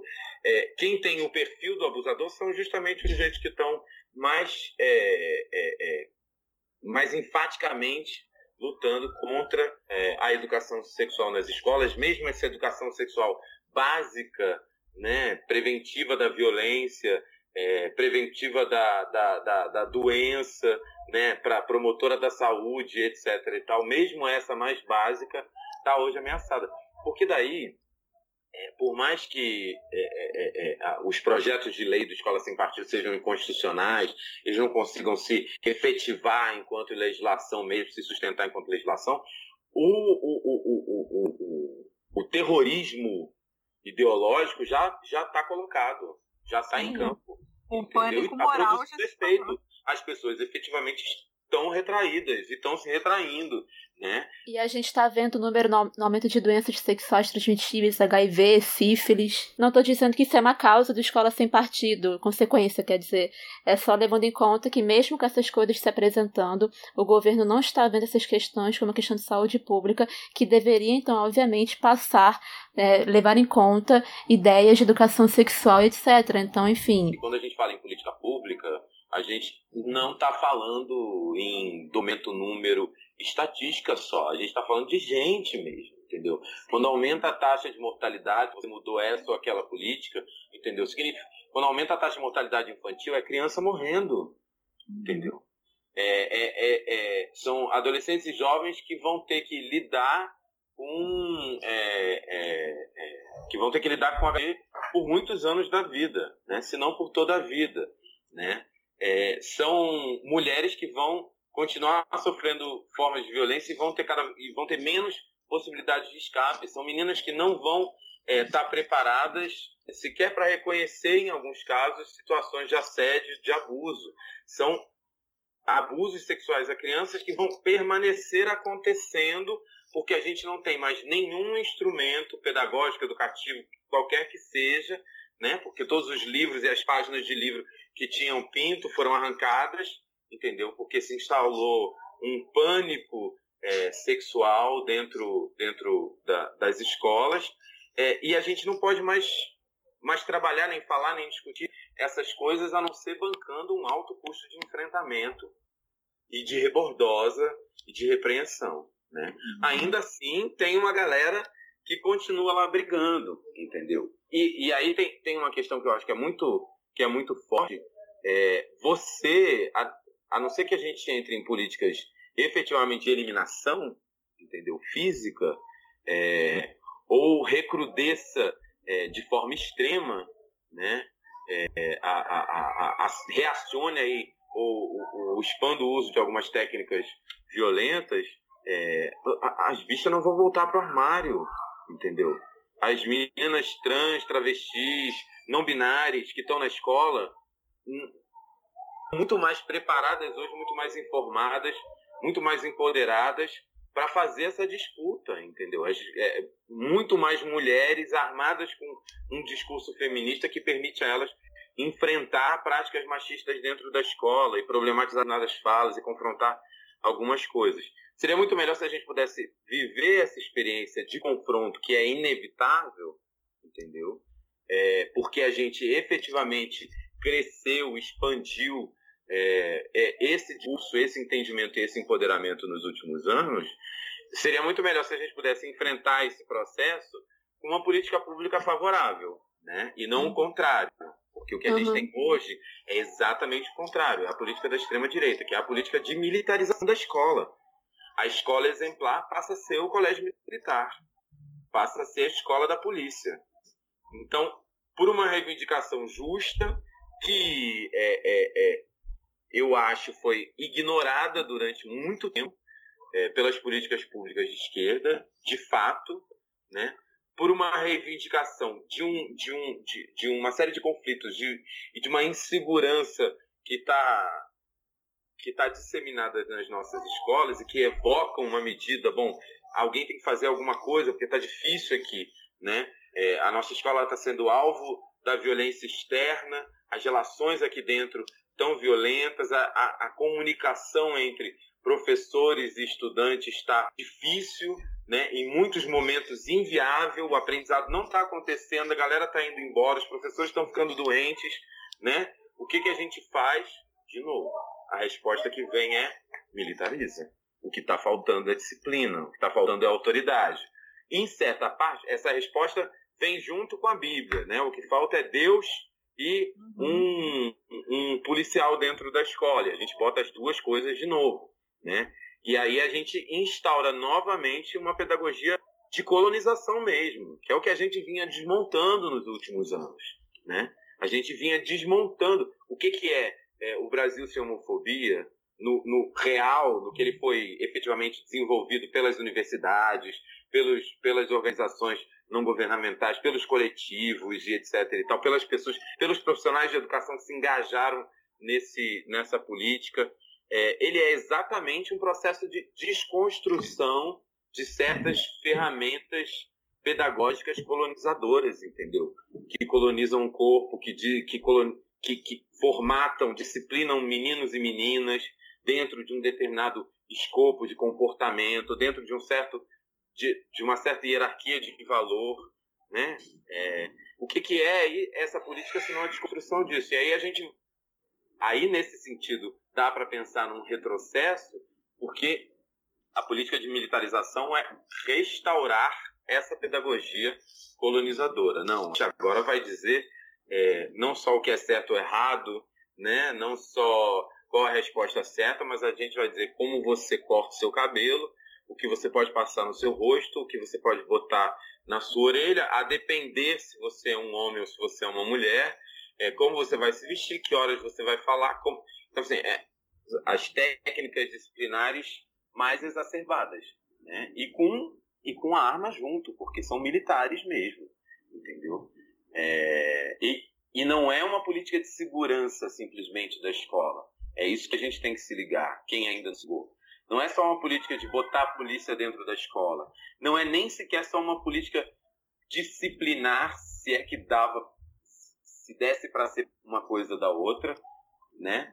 É, no sentido de controlar os ânimos, né? E o, e o comportamento e garantir ali relações mais amenas dentro da escola ou cumprirem os horários ou etc. Não, é, é uma pedagogia militar mesmo, é uma militarização do currículo e da prática pedagógica, inclusive dos docentes, entendeu? Uhum. Se a gente antes o, o, o, provavelmente a gente vai ter as duas coisas, o economista, né, que diz como é que o professor tem que trabalhar a partir de, de, de indicadores, avaliações e, e as contas que ele faz, né?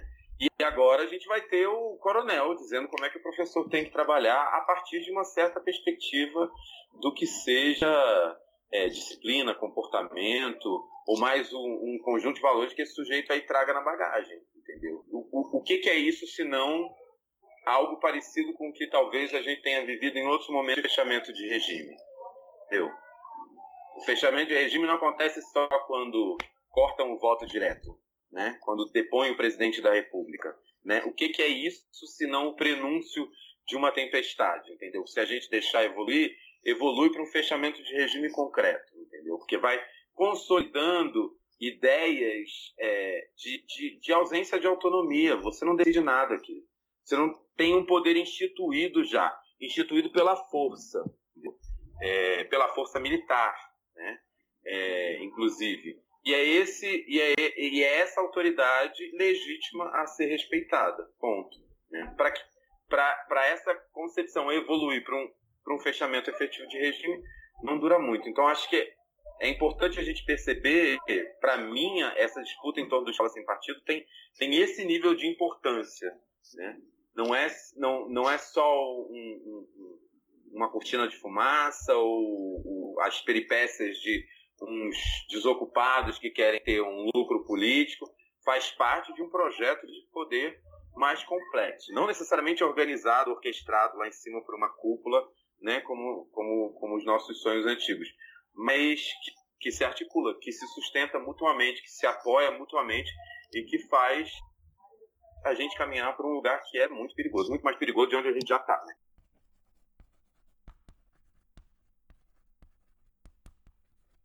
Assim, uma pergunta que talvez seja importante de ser feita ainda, não sei o que vocês acham, Alexandre e Fernando, mas assim, será que esses atos terroristas que a gente tem visto por parte de incels, desses homens brancos, etc., isso pode ser um sinal de que essa masculinidade tóxica que a gente está aqui criticando, que ela esteja em crise? O que, que vocês acham disso? É, assim, pelo discurso que a gente vê nesses grupos, né, de incels, nunca entrei em um, né, porque eu não tenho nem coragem de entrar em um, né, mas que a gente vê sendo é, printado e colocado na mídia, na, nas, nas redes sociais, né, é, eu acho interessante, assim, né, porque uma das coisas que eles falam muito, né, é que eles são celibatários involuntários, eles não conseguem é, ter um relacionamento, né? E eles falam porque eu sou em beta, né? Porque as mulheres querem ficar com os alfas, né? E aí é, nós é, nós não conseguimos nos relacionar, por isso nós não fazemos sexo e por isso porque as mulheres só querem ficar com os alfas, né? Elas merecem morrer, né? E tá. E aí eu acho interessante assim pensar, né? Que como eles colocam a masculinidade deles, né? É, comumente a gente entende que é um macho alfa. Sabe? Essa forma da violência, do, do fala mais alto, do não sei o que, do não sei o que lá. Então, assim, ao mesmo tempo que eles não se reconhecem como alfa, né? Porque talvez eles, eles coloquem que o alfa é quem tem o sucesso no, no relacionamento sexual, né? Por outro lado, eles parecem estar muito dentro justamente do, de todo o parâmetro que a gente consideraria, né? Um alfa, assim, eles reproduzem todo o resto muito bem, eles tentam, né? Todo, fazer todo o outro padrão de masculinidade, sabe? Todo o resto. E aí você vê, né, que eles se encaixam em tudo. Eles são homens, eles são brancos, eles são héteros, eles são, na uma grande maioria, classe média, né? Eles são cristãos, né? Então, tudo isso tá, tá encaixadinho ali, né? É, eles humilham as minorias, né? Então tudo tá, tá, ali. Mas mesmo assim, eles não conseguem fazer sexo, né? E aí eu fico pensando, gente, mas esses mesmos caras, né? Em outra época, provavelmente estariam fazendo sexo, sabe? E aí eu fico pensando assim, não sei, é, é baseado em nada, né? Eu não, não tenho, não fiz nenhuma pesquisa sobre grupo, não peguei estatística, não, nada. Né, não fiz entrevista com essas pessoas, então assim, não é ser, não é científico que eu tô falando, é, base, é só achismo mesmo. Mas eu fico, me, eu fico me perguntando assim, cara, será que isso não, não, não demonstraria pra gente que as mulheres hoje não aceitam mais ser tratadas dessa mesma maneira, de maneira geral, né? É, dessa maneira como aceitavam um tempo atrás, né? Porque pensando assim na minha própria adolescência, sabe? Esses caras, esses caras super escrotos aí que tratam mulher que nem lixo, que xingam, né, pobre favelado e tudo isso, eles estavam muito bem, obrigado, sabe? Estavam aí todos felizes, cheios de mulher, né? Porque a gente sabe que a mulher é o é o troféu deles, né? Uhum. E aí hoje eles, eles fazem esses grupos porque eles não têm mais isso, né? E aí eu fico. Eu, eu, é realmente uma curiosidade que eu tenho. Eu realmente gostaria de, de ler pesquisas né, sobre isso, sobre em que momento especificamente surge esses grupos e, e até entrevistas com eles mesmos, sabe? Para para entender né, o que para eles diferencia eles que se colocam como betas do, dos alfas, sabe? E aí até estender essa pesquisa né, e ir lá e conversar com, com os caras que eles dizem que são alfas, né, porque estão se comparando com alguém, provavelmente o adolescente lá da ou os caras que estão novos tentando no mercado de trabalho, aquele coleguinha do trabalho deles, né? E aí conversar com esse outro cara lá que eles dizem que, que são os alfas, né? e, e, conversar com ele e saber qual é o padrão de masculinidade que esses caras que eles apresentam como alfa têm. Né, para saber se realmente é uma masculinidade mais acerbada, uma masculinidade mais tóxica, ou não, ou se é justamente o contrário, sabe? E assim, eu acho que é possível que a gente viesse a descobrir que esses caras que eles estão apresentando como alfa são o contrário. Só que talvez eles mesmos não consigam ver, né? Uhum que o que, a, a, que o que as mulheres querem não é aquele padrão que eles estão tentando a todo custo reproduzir e, exarcer, e exacerbar, né? Porque assim, o que me Alexandre muitas vezes é que é tipo uma espécie de, não sei, se, como chamar isso, de, de drag, assim, né? Você pegar a masculinidade nesses esses, esses caras, né? eles estão pegando a masculinidade e exa tentando exacerbar o máximo para tentar preencher, né? Mas ficam tão absurda, né? Porque eu fico imaginando assim, assim, as coisas que a gente ia postando nesses grupos, né? Assim, imagina se você tá numa sala de aula, né? Do, você é uma adolescente na sala de aula junto com esse cara. Todas essas atrocidades que você não deve ouvir desse cara, sabe? Uhum. Por, né? Então, assim, porque assim, me parece que eles são o que, o que a maioria dos homens sempre foram, né? Eles não. Só que hoje eles não têm mais espaço, né? Eu tô, eu tô, eu tô ouvindo o que você está falando e eu tô pensando aqui, né? O quanto quando a gente pensa é, a discussão de gênero nas escolas e etc., a gente em geral é, pensa as mulheres, as pessoas LGBT, as Sim. crianças, os adolescentes, uhum. no sentido é, da, da sua vulnerabilidade é, geracional, etária, né? É, uhum. como objeto desse investimento, né? É, e às vezes, e, e, isso é uma coisa que apareceu, eu fiz um no ano passado, eu fiz um estágio no, na escola de aplicação da, da USP, da FEUSP, da Faculdade de Educação da USP.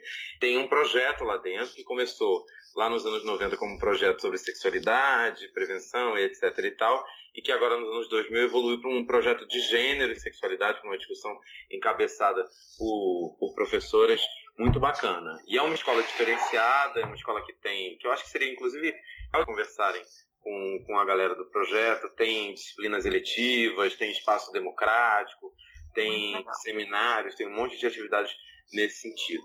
E aí tem vários trabalhos sobre é, assédio e etc., que tem como foco as meninas, né? E uma das, da, das falas que apareceu em, em, uma dessas discussões dos meninos foi de que eles, de, de, que, de que eles sempre apareceu naquelas aulas com o, o, digamos, o lado ruim da, da, da o, o, lado malvado da, da aula, né? Do, do, uhum. do que estava discutindo, o assediador, o que violenta, o, o privilegiado, etc, etc, né? E aí a equipe começou a pensar é, que talvez fosse uma lacuna, exatamente o que a gente estava conversando lá no início, né? É, uhum. Talvez já seja a hora agora da gente começar também, também integrado nisso tudo, a discutir masculinidade, né? Uhum. A não pressupor que esses meninos estão confortáveis nessa posição de homem, né? Uhum. Que a masculinidade, a, a, construção dessa masculinidade é extremamente violenta. É um uhum. jogo de poder o tempo todo, né? Para te colocar num, numa certa posição dentro daquele grupo. Se tu é o alfa, se tu é o beta, se, é, se você é o que fica no canto do gramado, entendeu? Uhum. É quem é você dentro desse, desse jogo de força é, é, que acontece na, na, nas relações dentro da escola, né, dentro da turma, é, até o resto da vida. Esse jogo vai continuar acontecendo, essa disputa entre homens, essa masculinidade que precisa ser reivindicada, afirmada, comprovada o tempo todo, né? Não é alguma uhum. coisa só que eu sou e ponto, eu ganhei o certificado que eu nasci com pinto. É alguma coisa que eu tenho que provar o tempo todo. Eu tenho que provar que eu sou homem a cada momento, no jeito que eu falo, no meu tom de voz, na roupa que eu visto, no gesto que eu faço, entendeu?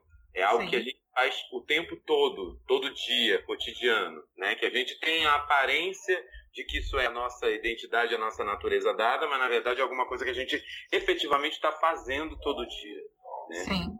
É, e, e, e daí esse é um exercício majoritariamente, se não totalmente frustrante, né? Porque você nunca alcança na completude ou por muito tempo é, o, o, que é aquele modelo ou, o que é o, o, topo dessa hierarquia masculina que se quer alcançar. Uhum. É, então, como, como é que a gente lida com isso? Como é que a gente lida com essas frustrações? Como é que a gente ajuda é, esses meninos, esses adolescentes, a construírem um outro processo de construção de si, uma outra narrativa sobre si, a construir uma reflexão sobre as suas próprias práticas, sobre as concepções que estão informando as suas práticas, sobre os efeitos que essas suas atitudes produzem nos outros e em si mesmos, entendeu? Uhum. A masculinidade é um, é um beco sem saída, é uma armadilha. Ela parece que é vantajosa, mas ela tem um custo muito forte, que é um custo que inclusive que aparece como mortalidade na estatística. Sim. Ela tem um custo muito forte.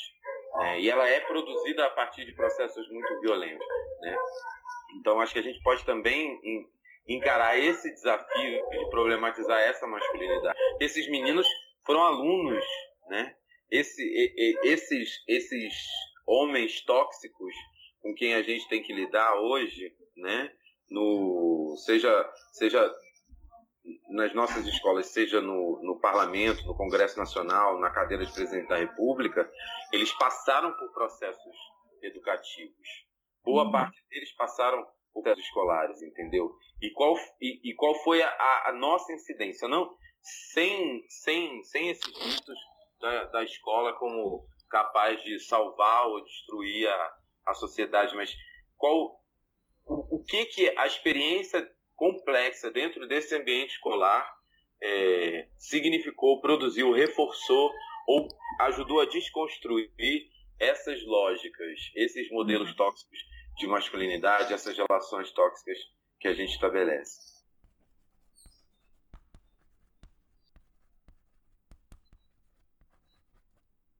É... Oi, Fê. Oi. Não, queria só é, falar com, sabia do Alexandre, né? É, sobre. Agora falar de gênero, sim, Alexandre. É assim, como, como foi que você decidiu criar isso, assim, sabe? Por quê? O que estava acontecendo no momento que desse, fez você criar o É Pra Falar de Gênero, assim? Ah, é verdade. Eu acho que no início a gente não deixou isso muito claro, mas o Alexandre é o moderador da página É Pra Falar de Gênero, sim, sobre a qual ele vai falar agora. Não, é muito engraçado porque eu estava trabalhando no Ministério da Educação e daí, mesmo trabalhando no governo do PT, eu sempre fui visto um pouco como um, um infiltrado subversivo, né? É, e num determinado momento, acho que isso era 2015, é, por aí, em algum momento de 2015, já era o segundo mandato, mas ainda antes do impeachment, é, a gente construiu, tinha entrado uma, uma coordenação nova, uma direção nova, e a gente construiu uma nota técnica é, para como que uma nota técnica do Ministério da Educação reafirmando a importância de discutir gênero. Eu especificamente tive engajado na, na, na escrita, na construção dessa nota. E essa nota rodou, rodou, rodou, rodou, saiu, foi assinada e depois foi derrubada. Algo muito comum que a gente passou a 2011, né? Nas uhum. políticas LGBT e nas políticas de gênero, né? É, o, e, e quando isso caiu, bom, pela, pela milésima vez alguma coisa caiu, né? E o argumento que eu levava lá dentro era exatamente esse: olha, o que a gente está fazendo quando a gente não se posiciona é jogar os professores, os profissionais de educação, todas e todos, Uhum. Porque até agora a gente estava atiçando fogo, dizendo discutam gênero, discutam sexualidade, estamos fazendo kit, etc e tal. De repente, a gente veta o kit, mas continua emanando o discurso. De repente, esses sujeitos começam a ser efetivamente perseguidos. Foi a época em que começaram a circular as, as notificações extrajudiciais e etc., né? Uhum. Lá na página do Escola Sem Partido. Essa galera tá des, desprovida. O veto do kit dá um, deu uma mensagem né? Então não tem mais um suporte institucional de fato. E agora a galera está sendo ameaçada de ser processada. Então, uhum. ou o, o Ministério da Educação se posiciona efetivamente entendeu? Pô, a gente tá largando de mão e tá jogando essa galera na fogueira, no, no que a gente mesmo atiçou. Uhum. É, e aí a gente construiu essa nota, mas ela, ela, ela conseguiu sair de coordenação da diretoria, mas ela capotou lá para cima, né? É, ela andou um pouquinho e montou. E aí quando isso aconteceu, eu já estava já, já com mais de dois anos lá, já estava bastante exausto dos processos que eu estava vivendo lá né? E daí resolvi montar. Primeiro eu montei um blog em que basicamente eu peguei muito do que estava nessa nota e joguei no blog, então as referências nas diretrizes, na Constituição, que a ideia era isso, era dar um embasamento técnico, legal, dizendo, olha, professor, você pode, professora, você pode perfeitamente trabalhar gênero na escola, que você está aqui apoiada por toda a legislação e todas as diretrizes educacionais com o MEC assinando no final. Entendeu? Uhum. Bom, é... Então, eu extraí dali muito dessa informação. Um blog tem uma circulação muito pequena e aí eu resolvi fazer uma página no Facebook, né? E alimentando essa página. Bom, eu estou às vésperas de qualificar, então essa página está bem largada. Só não está mais largada porque tem uma sapatão que colou junto e a gente está hoje gerenciando junto, é, que é a Cláudia, é, lá da. É, é uma professora de segundo, muito bacana, que também tem um, tem um trabalho bastante interessante sobre, sobre gênero, que, que eu acho que seria interessante para vocês conversarem. O Pedro II está vivendo uma experiência específica de perseguição dentro Sim. desse contexto uhum. terrorismo ideológico. O, o colégio está vivendo uma perseguição bem específica, né? É, não é coincidência, né? Não é coincidência ser o Pedro. Não, não é. Não é coincidência.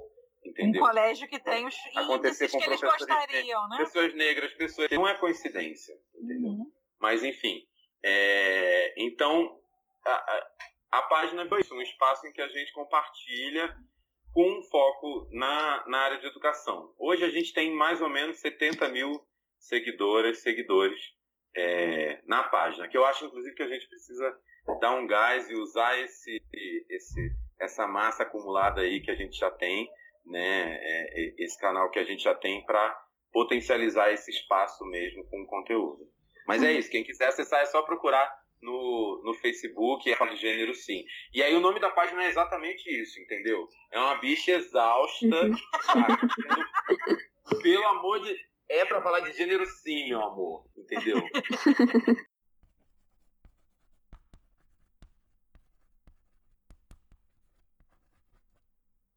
Por fim, vocês têm indicações de livro, filme, série sobre o tema? Eu queria muito indicar um documentário que chama. Ele teve disponível na Netflix um tempo, não sei se está ainda. Eu só sei o título em inglês. Chama The Mask I Live In. A máscara é, dentro da qual eu vivo, né? Sobre a qual eu vivo. Que é um documentário sobre masculinidade e que, é, é, é e que conversa com com, e que se passa dentro da escola. O contexto onde esse documentário rola é dentro da escola. E é para discutir exatamente isso. Esse processo de, de, de, construção de masculinidade dentro da escola, o quanto ele é um processo violento, o quanto ele é vivido, dolorido por muitos meninos, por muitos adolescentes, né? E, e, e traz uma discussão bacana, inclusive, de como é que a gente pode trabalhar isso dentro das nossas escolas. Porque é isso, esses, esses sujeitos que estão é, hoje governando o país, né, que estão hoje promovendo e sustentando essa lógica absolutamente violenta, né, é, desde as nossas relações familiares até a, a, a, a política indígena, né, até a política econômica, até a reforma da Previdência. O, o que é isso senão um profundo exercício de exploração, expropriação do corpo, um profundo sentimento de propriedade do corpo do outro e de desprezo pelo corpo do outro, entendeu? Se a forma como a masculinidade se constrói na nossa sociedade não alimenta justamente essa lógica, é, bom, é isso. É isso. É um pouco isso que eu estou tentando estudar hoje. É isso que eu queria poder trazer aqui. Eu acho que eu posso trazer um pouco de contribuição. Esse, esse transbordo e essa conexão entre essas disputas que a gente está vivendo dentro das nossas escolas, o quanto isso afeta as nossas relações e interações sociais imediatas, né? ou seja, quem namora com quem, quem passa a ser é, é, pessoa interessante, quem fica jogado de lado, né? com uma masculinidade arcaica e antiga, e é, até as formas como a gente pensa, significa a política, o exercício do poder e como que isso instrumentaliza e se conecta com projetos de hiperexploração capitalista, de dominação cultural, de dominação de classe. Valeu, Alexandre, muito obrigada. Fê, você tem alguma indicação para fazer? Tenho, vou dar uma indicação nada óbvia. Porque eu assisti ontem, eu, assim, era um filme que eu tinha assistido há muitos anos atrás, muitos, uns, sei lá, mais de 10 anos atrás. E aí ontem abriu o Netflix, ele tava assim na minha cara, e eu fiquei, gente, eu nem lembro mais o que, que se trata, vou assistir de novo. E aí eu fiquei assim, não acredito que eu tô assistindo isso hoje, às vésperas de gravar o podcast sobre masculinidade. Que eu nem o filme abordava o assunto, né? Que é Magnólia Magnolia, inclusive, o Tom Cruise ele faz um cara que poderia ser perfeitamente um desses aí líderes masculinistas, né? Ele era um consultor de como você é, chegar na mulher e destruir a mulher, né? Conseguir tipo transar com ela. Isso, transar com ela e jogar ela fora, né? E aí todo um discurso misógino em cima, né? E aí eu não, não vou dar spoiler do filme, Uhum. Mas é, é, é, isso, e essa parte do, do Tom Cruise já tá já de cara, então posso falar que é as primeiras cenas. Mas não quero dar spoiler do filme. Mas é muito interessante porque tudo que aparentemente não está conectado, que esse é o objetivo do filme, né? Mostrar isso. Tudo que aparentemente não está conectado na história, porque supostamente são várias histórias rolando separadamente, depois você vê que elas têm uma ligação né, com, com a maneira como as famílias né, da, daquelas pessoas é, vivem a masculinidade. Então, assim, é bastante interessante, aí mostra muito o efeito que a masculinidade tóxica tem na vida de todas as pessoas da, da família, de, de toda a sociedade, e o efeito que uma criação, né, que a criação de um menino, de uma menina, é afetado por um pai que tem uma masculinidade tóxica. Então, assim, recomendo muito o filme. Eu não lembrava que o filme era isso tudo. Não lembrava. Queria fazer uma outra é, indicação de um documentário que está disponível no YouTube. E ele se chama Gênero sob Ataque.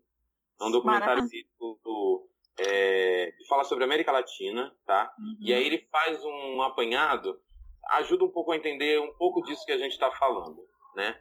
É, que eu tentei trazer aqui. É, na, e como é que como é que esse em diferentes países da América Latina a agenda de gênero surgiu é, como ponta de lança de projetos conservadores, né, reacionários. E aí voltando lá atrás só naquilo que tu tinha falado sobre sobre sobre naquilo que tu tinha comentado sobre sobre os céus e etc, Fernanda, é para uhum. mim sem dúvida o que a gente está vivendo hoje é um, um movimento de reação mesmo é porque uhum. a gente conseguiu avançar efetivamente, em certo sentido, e mudar em alguma medida as correlações de força, que esses grupos conservadores se tiveram que se rearticular de uma maneira que eles não tinham feito antes e agora estão voltando para ataque clamando por uma restauração. Né? Então esse, esse documentário é muito bacana porque ele, ele traz um bocado, traz diferentes países da América Latina para a gente perceber que isso não é um fenômeno que está rolando só aqui no Brasil, está rolando em outros lugares também né? Algumas é, é, coisas coincidem, outras são distintas.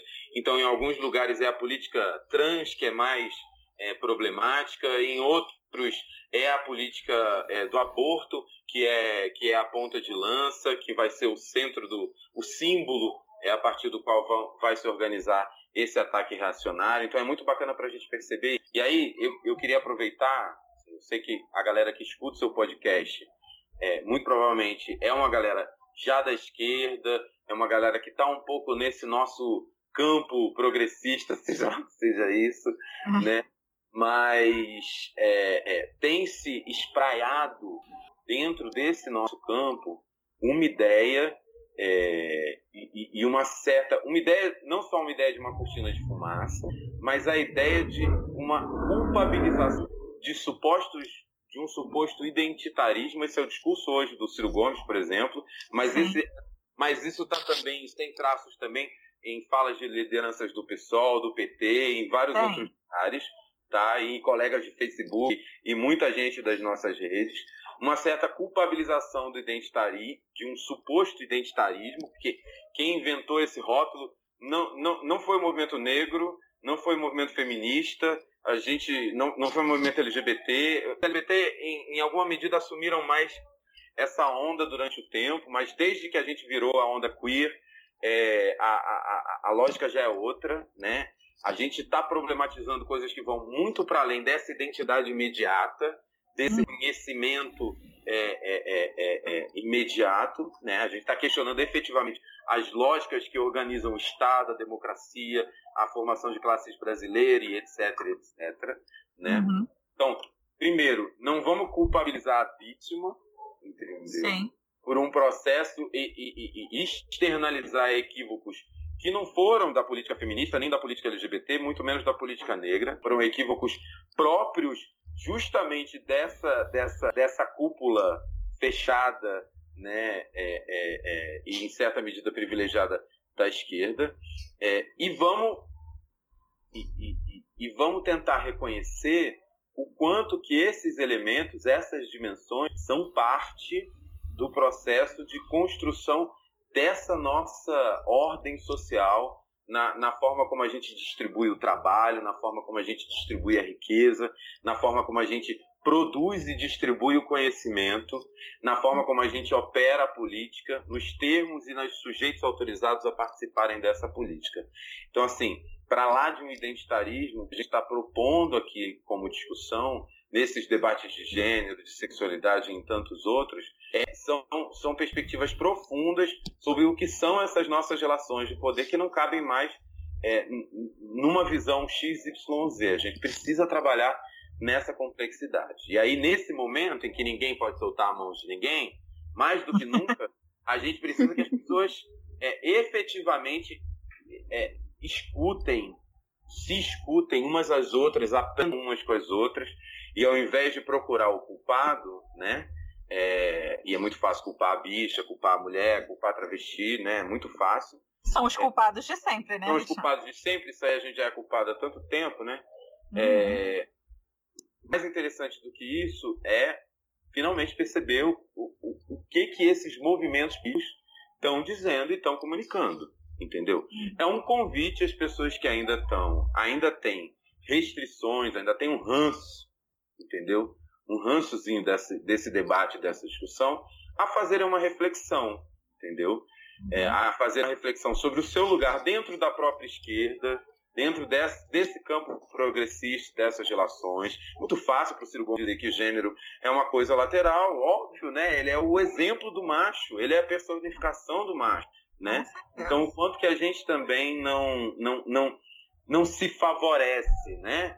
É, eu, eu, eu, me favoreci, por, por mais que eu não, não, não tivesse reiterando a lógica GGista nos anos 2000, eu era favorecido por ela, invariavelmente, entendeu? Como, como continuo sendo favorecido por ter a pele mais clara, então eu preciso perceber esse lugar, né? E como é que eu como é que eu atuo politicamente na relação com os grupos dentro de um projeto que não seja movido por essa lógica, em que eu não vou ter um lugar privilegiado, especial e que não é a minha narrativa que explica tudo e que pelo contrário talvez eu esteja inclusive errado. Sim. E uh, Alexandre, só para gente é, de, é, entrar um pouquinho mais, se quiser, né, tiver curiosidade dessa, do que que está causando isso tudo hoje, que não é pauta identitária, eu acho que é importante a gente falar, né, que muito dessa questão de que, ah, isso tudo que está acontecendo agora é pauta identitária, não sei o que, não sei o que, ah, ou então, ah, tudo que está acontecendo agora são essas novas esquerdas, né, então tudo começou por causa de 20 centavos,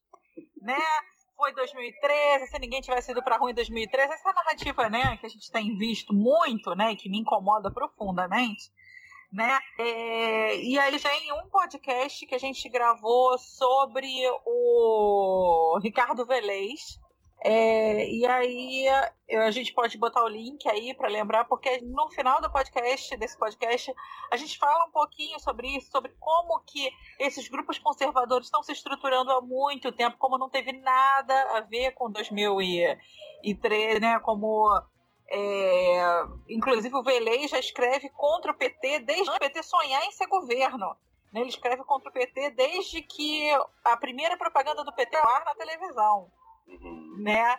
Então, assim, é, não dá para culpar é, 2013, não dá para culpar a suposta nova esquerda, não dá para culpar LGBT, mulher, trans, movimento negro, né? É, a esquerda tem que se repensar, tem que pensar que quando assumiu o governo deixou de fazer trabalho de base, né? as favelas foram abandonadas, as igrejas foram abandonadas, né? O, o próprio movimento feminista, né? É, foi abandonado e muito, muito. É, houve uma expansão do movimento feminista, mas não necessariamente de um feminismo classista, né? não necessariamente de um feminismo antirracista, né? Então, eu acho que lembrança legal, né? E só para quem quiser ouvir um pouquinho mais, pensar um pouquinho mais sobre isso, sobre como a gente não tem culpa né? E a gente deixa o link desse outro podcast. É, acho que a gente conseguiu exaurir um pouco o tema por enquanto, né?